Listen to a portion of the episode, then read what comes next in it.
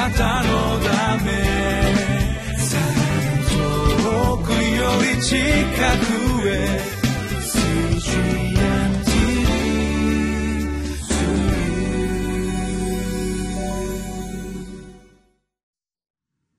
皆さんこんにちは。リビングライフの時間です。今日は8日です。聖書の箇所は歴代史第2 10章の1節から11節。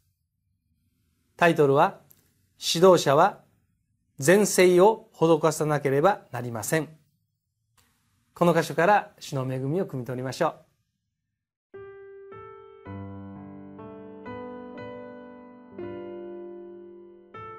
歴代史第2、10章、1節から11節。レハブアムはシェケムへ行った。全イスラエルが彼を追おうとするため、シェケムに来ていたからである。ネバテの子ヤロブアムがそのことを聞くと、彼はソロモン王の顔を避けて逃げていき、エジプトにいたのである。ヤロブアムはエジプトから戻ってきた。人々が使いをやって彼を呼び寄せたので、ヤロブアムは全イスラエルと共にやってきて、レハブアムに言った。あなたの父上は私たちのくびきを固くしました。今、父上が私たちに負わせた過酷な労働と重いくびきを軽くしてください。そうすれば私たちはあなたに仕えましょう。すると彼はこの人々に、もう三日したら私のところに戻ってきなさいと言った。そこで民は出て行った。レハブアム王は父ソロモンが生きている間、ソロモンに仕えていた長老たちに相談して、この民にどう答えたらよいと思うかと言った。彼らは王に答えて言った。もしあなたがこの民に優しくし、彼らに好意を示し、彼らに親切な言葉をかけてやってくださるなら、彼らはいつまでもあなたのしもべとなるでしょう。しかし、彼はこの長老たちの与えた助言を退け、彼と共に育ち、彼に仕えている若者たちに相談して、彼らに言った。この民に何と返答したらよいと思うか。彼らは私に、あなたの父上が私たちに負わせたくびきを軽くしてくださいと言ってきたのだが、彼と共に育った若者たちは彼に答えて言った。あなたの父上は私たちのくびきを重くした。だからあなたはそれを私たちの肩から軽くしてくださいと言ってあなたに申し出た民にこう答えたらいいでしょう。あなたは彼らにこう言いなさい。私の小指は父の腰よりも太い。私の父はお前たちに重いくびきを負わせたが、私はお前たちのくびきをもっと重くしよう。私の父はお前たちを無知で懲らしめたが、私はサソリを使うつもりだと。最初に6節から11節をお読みします。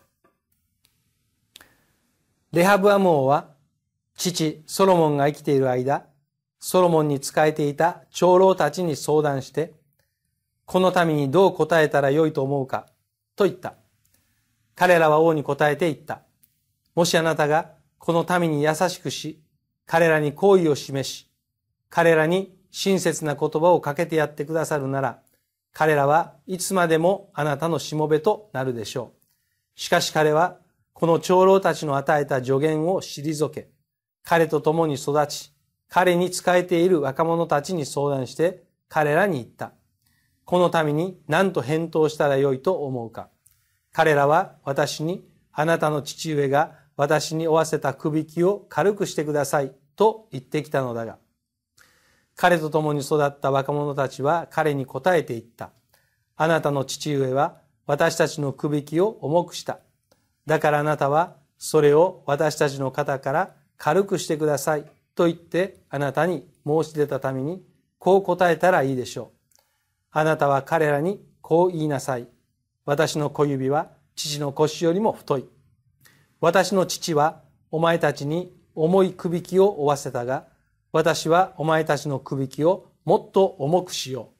私の父はお前たちを無知で懲らしめたが、私はサソリを使うつもりだと。ソロモン王の息子、レハブアムですけども、このレハブアムが政治を司っていくときに、このやりとりが出てきたわけですね。ソロモン王が課したあそのくびきを軽くしてほしい。王様が変わったことによってちょっと見直してほしい。えー、そういったことを言ってきたときに、ソロモンに仕えていた長老たちにも聞きましたが、でもそれをいとも簡単に退けた。その長老たちの助言を退けたというふうに書かれています。私も立場上いろんな人の相談に乗ることがあるんです。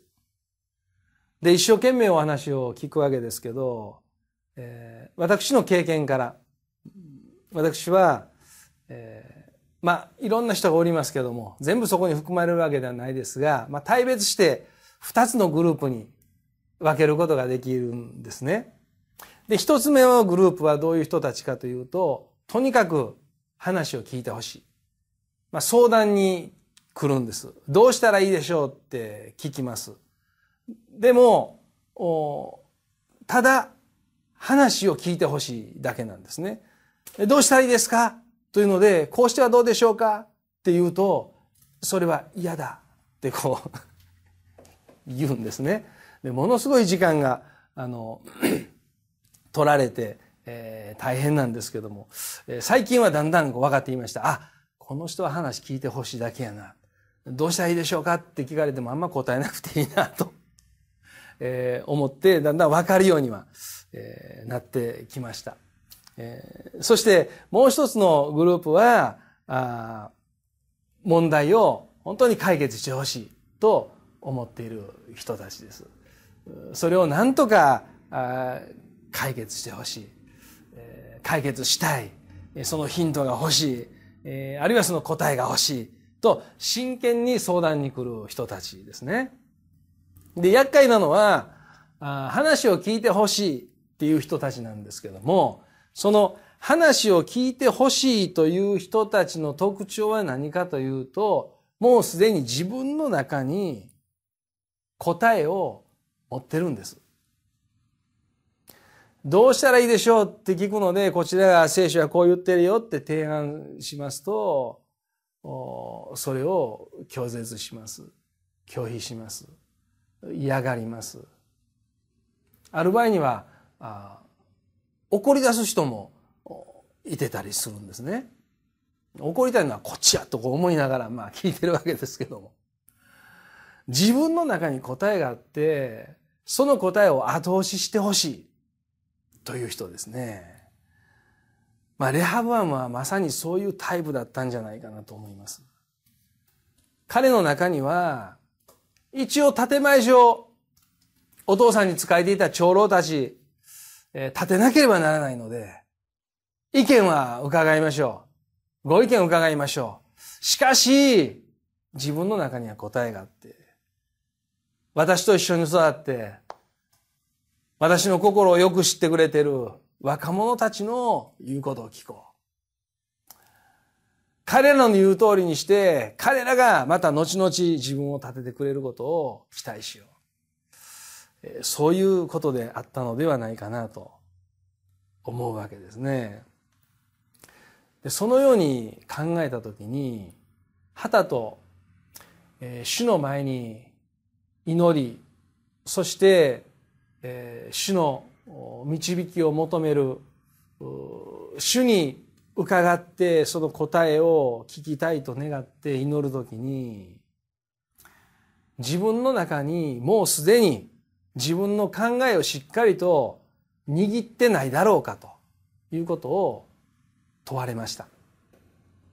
私の中に私のしたいことがすでにあってそれを私はしっかりと握りしめながら手放すことをせずに主の前にあなたの御心を教えてくださいと祈っているようなことはないかなと。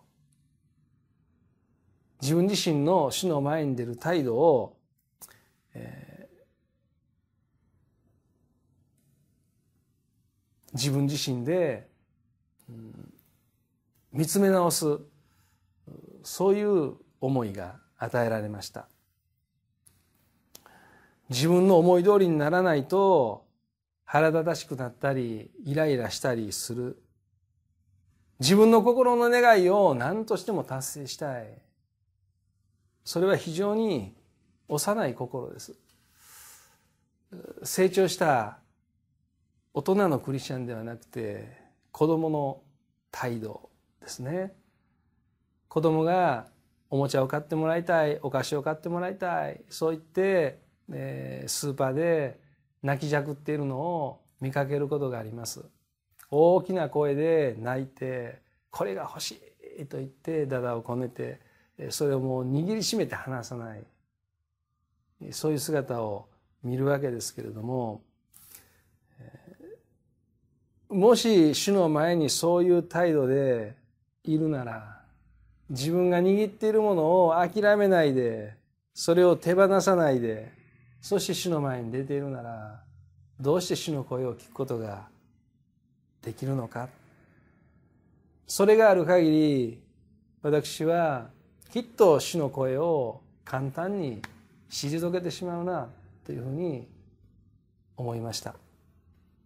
レハバム王は自分の中に自分の答えをしっかり握ってました。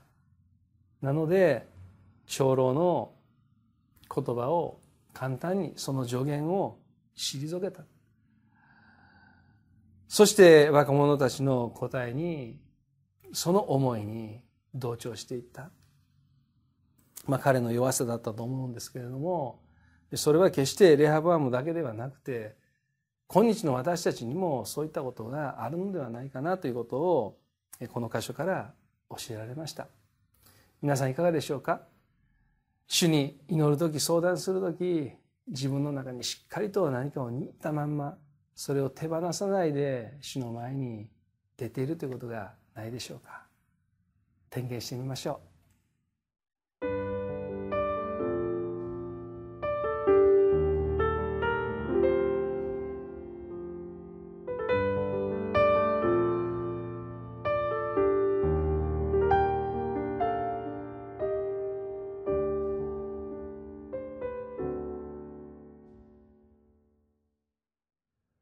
自分の心の内にある願いが主からのものであればそれを手放して主に祈ったとしても主はそのことをこれは私からの思いだというふうに教えてくださるはずなんですね。私たちが強く願うことがあったとしてもそれを一旦主の前に手放してそして主の御声を求めるようにしていきましょう。お祈りします。恵み深い天のお父様皆をあがめます。私たちが主の御前に出てあなたの御心を求め主からの答えを待ち望むときに自分の心の中に譲れないものしっかりと握りしめているものがあればまずそれを手放すことができるよう助けてください。その思いが主から来たものであるなら、主あなたはそれを返してくださることを信じます。そして、もしそうでなかったとしても、あなたが私たちに語ってくださる、あなたご自身の御心が、私たちにとっては最善であるということを信じます。自分の思いが叶えられる。自分の思いが達成されることではなくて、主よ、私たちはいつもあなたの御心がこの地上になるようにという謙遜な思いで主の前に歩んでいくことができるように心からお願いいたします。尊きイエス・キリストの皆によってお祈りします。アーメン。あなたのため遠くより近くへ she.